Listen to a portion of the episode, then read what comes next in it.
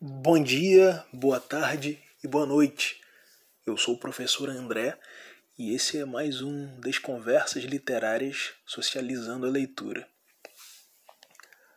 Bom, no podcast de hoje nós vamos continuar batendo aquele papo da semana sobre os Racionais MCs. Como a gente vem conversando no nosso canal do YouTube Desconversas Literárias e também no outro podcast postado nessa semana. Bom, nesse nesse dia aqui a gente vai falar um pouco sobre o caráter militante e a resistência representada pelo grupo. A gente falou disso um pouco já, e é difícil quando se fala dos racionais não citar essas dimensões, né? Mas vamos trazer essa questão para para nosso entendimento de outra maneira, né? Então a gente sabe que os Racionais são um grupo que estão na ativa até hoje, mas ainda assim suas Bom, se a gente não sabe, eu tô contando agora, né? É. Eu aqui, tá vendo? Quis, quis achar que a gente sabe. Eu sei e tô contando aqui pra vocês.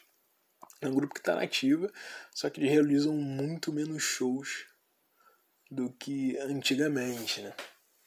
E eles têm uma participação decisiva nos assuntos sociais relevantes atualmente eles são extremamente atuantes. É, ficou muito conhecido um vídeo das eleições de 2018, no qual o Mano Brown ele foi até o comício do Partido dos Trabalhadores, à época disputando o segundo turno da presidência contra o atual chefe do Poder Executivo, Jair Bolsonaro, né? no caso Fernando Haddad, disputava, já que o antigo presidente Lula estava impossibilitado de concorrer às eleições. E o Brau foi realizar críticas ao PT por conta da sua atuação nos últimos anos. Né? E a crítica se notabilizou pelo, pela seguinte frase: vocês têm que voltar para a base. E ele lembrou isso já por conta do histórico do partido, que assim como os Nacionais surgiu também na década de 80. Né? O PT é um partido que foi inaugurado em 1980, uma junção de diversos intelectuais, de operários metalúrgicos, como o caso do próprio Lula, acadêmicos, trabalhadores fizeram essa junção que tinham realmente esse compromisso social. Porém, quando chegou ao Poder Executivo, ocorreram algumas mudanças e alguns acordos políticos e colocaram pessoas no governo que não tinham muito a ver com a tradição do a tradição inicial do partido.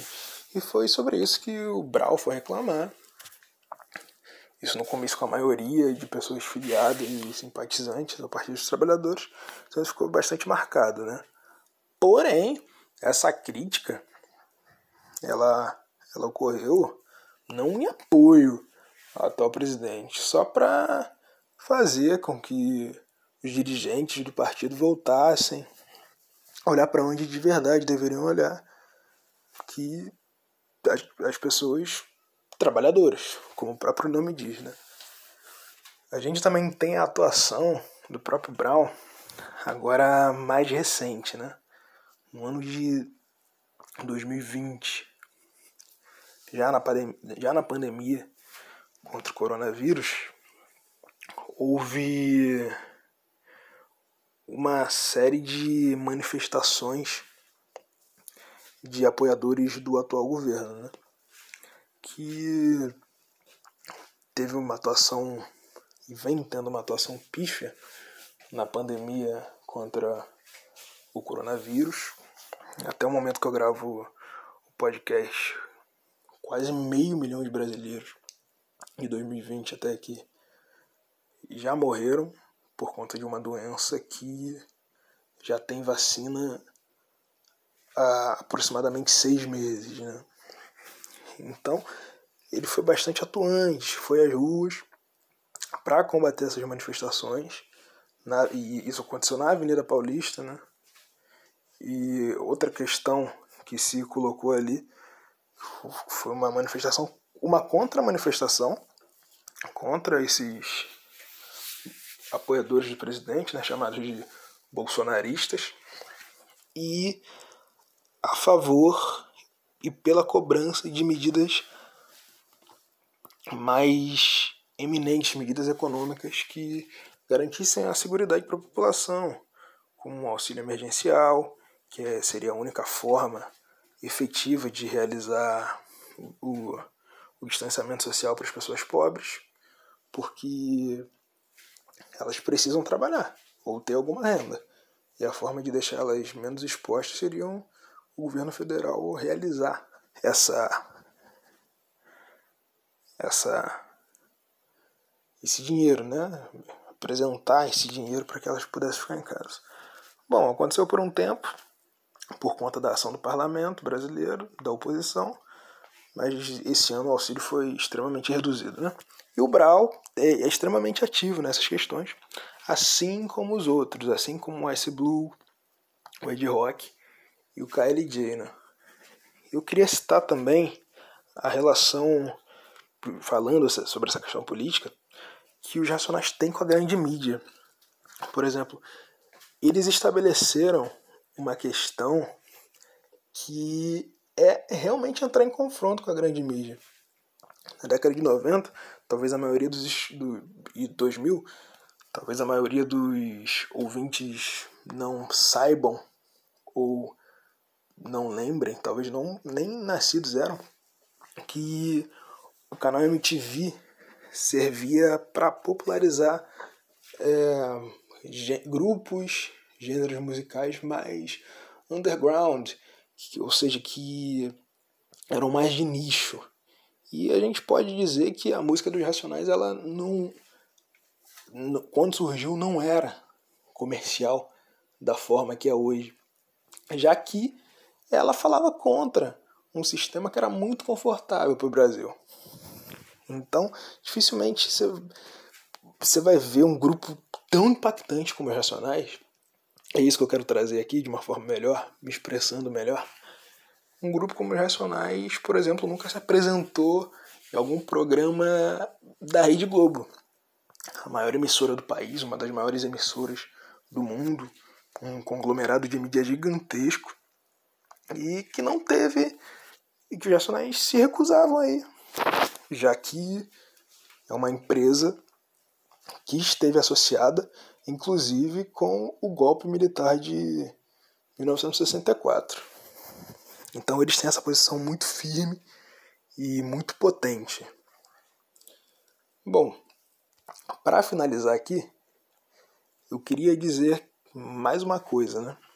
O grupo, fora essas ativas ações políticas, esse compromisso, você vê que o compromisso que eu falava no, no, pod, no podcast anterior, ele, ele continua bastante ativo, né?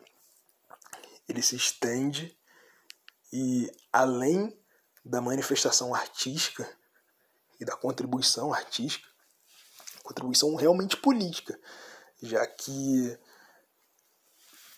a obra deles tem esse intuito de trazer essa consciência e fornecer ferramentas para o cidadão trabalhador, preto, marginalizado, ter como lidar com esse sistema que literalmente tenta moê-lo. Né? Sistema que tenta moê-lo. Então, a mensagem dos racionais se estende de, de, em diversos setores da política, seja pela sua manifestação artística, que é o principal expoente da sua resistência, é o que consegue unir simbolicamente, trazendo histórias para contando histórias da favela, né? Ilustrando a favela para a favela. E claro, em algum momento as pessoas que não são da favela e da periferia se interessam pela obra, né? inclusive academicamente. A gente está conversando sobre a relevância de uma, uma das expressões mais significativas do Brasil, que é esse grupo de rap. E eu fico muito feliz de ter trazido, podido apresentar para quem talvez não conhecesse ou não entendesse a magnitude e a importância do grupo nas esferas que ele se encontra. Né? E é com muito prazer que eu estou aqui finalizando, trazendo esse último podcast.